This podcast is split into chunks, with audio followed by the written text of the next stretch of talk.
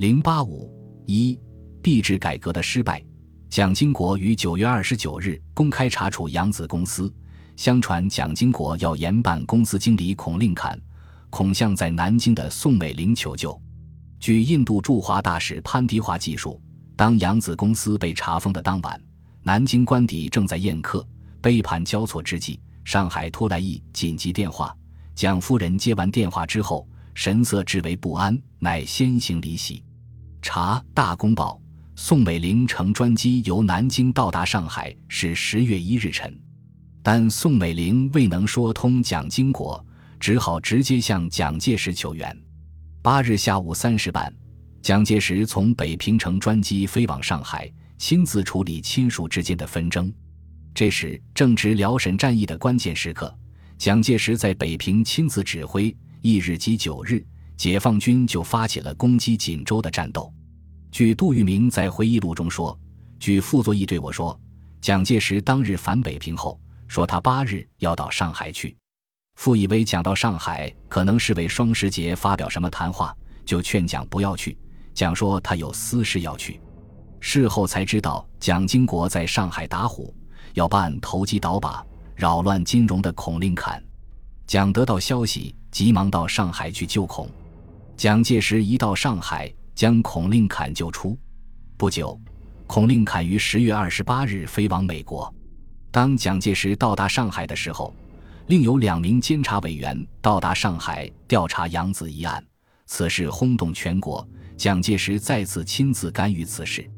十月十八日，他急电上海市市长吴国桢，关于扬子公司事，闻监察委员要将其开办以来业务全部检查，终以为依法而论，殊不合理，以该公司为商营而非政府机关。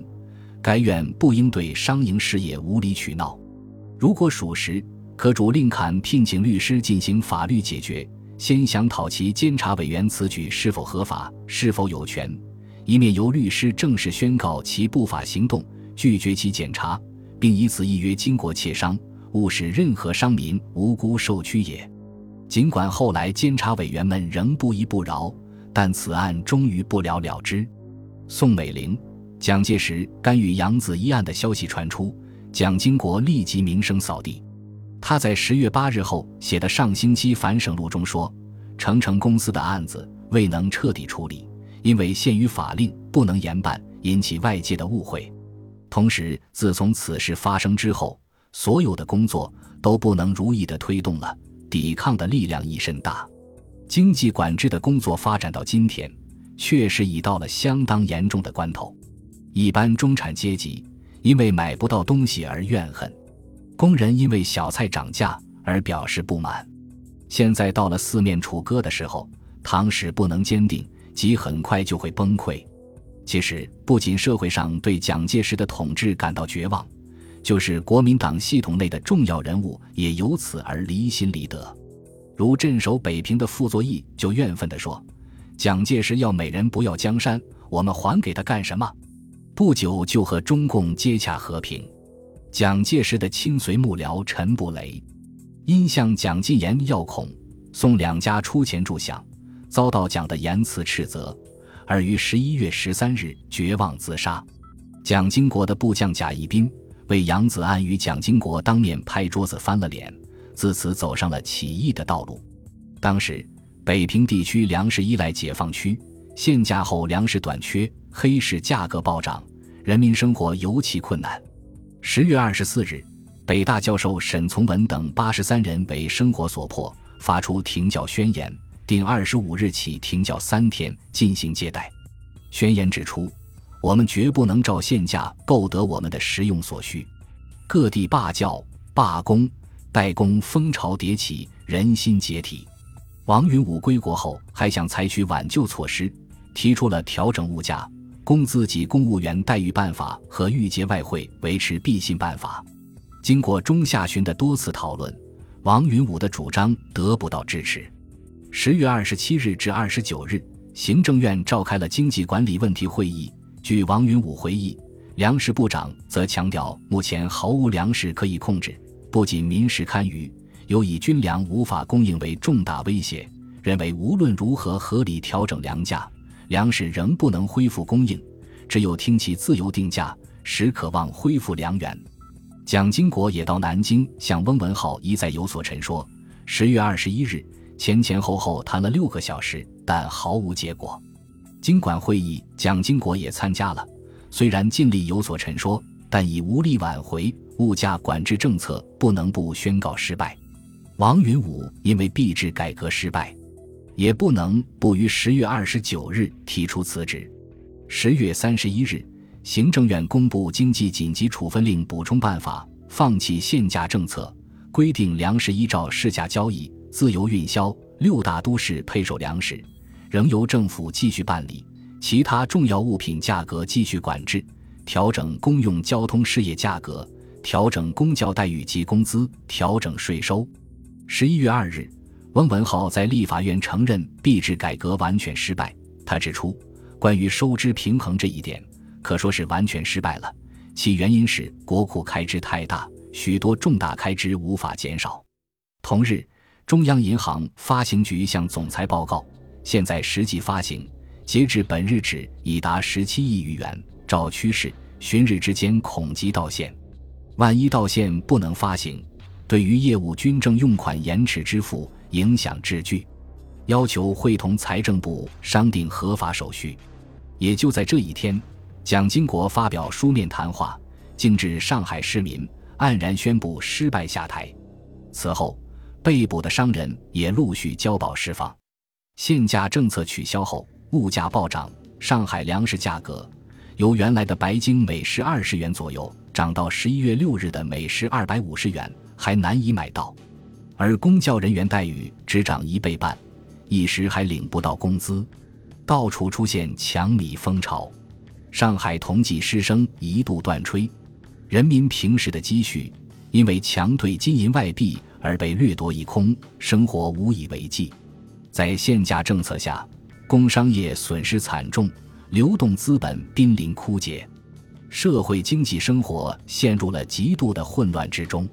为此，上海《大公报》于十一月一日发表社评，政府放弃了限价政策，指出。币制改革才两个多月，便招致了经济上这样大的变故，完全是以非经济的办法处理经济问题所闯出来的乱子。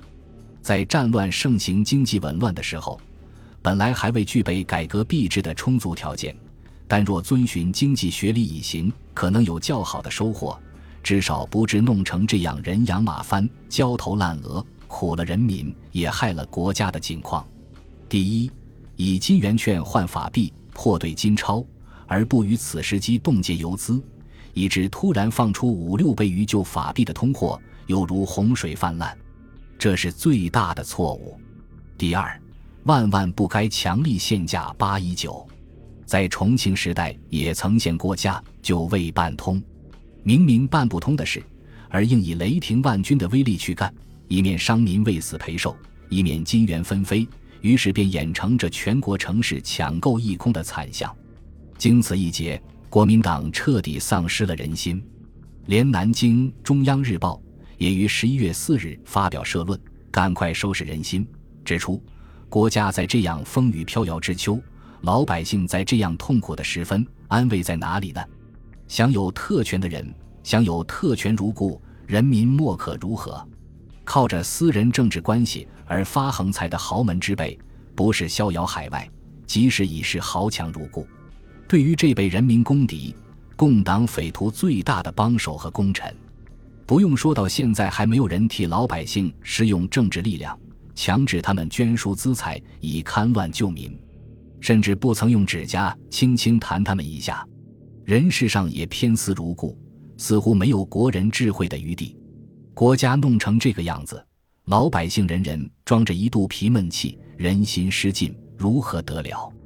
若不再为四万万国家主人翁抒发这股闷气的万分之一，何以对毕生以救国救民为己任的国父在天之灵？何以对为革命事业而牺牲生命的千万烈士之魂？更何以对全国受苦受难的同胞们？十一月十一日。蒋介石批准了王云武的辞职，同日公布了修正金圆券发行办法和修正人民所有金银外币处理办法，将金圆券的法定含金量改为原来的五分之一，并实际铸造金元，准许人民持有金银外币，除银币外，禁止买卖流通，但规定了存兑金银的办法。金圆券的发行总额则可以由命令规定。自八月二十三日至十月三十一日，中央银行共收兑金银外币折合美元达一点六八二九六三九零亿元。遵纪守法的人民手中的通货一下子就损失了五分之四。但实际铸造金元只是一句空话，兑现金银存款的问题只是一时的缓冲政策。很快，由于人民的挤兑。而不能不严加限制，最终又停止兑换。此后，金圆券迅速膨胀，其速度之猛远远超过了法币。由金银外币换来的金圆券变得一文不值，人民手中的积蓄由此而被掠夺一空。蒋介石用来装饰门面的翁文灏内阁也已无法维持，不得不于十一月二十六日辞职，由孙科继任行政院长。本集播放完毕，感谢您的收听，喜欢请订阅加关注，主页有更多精彩内容。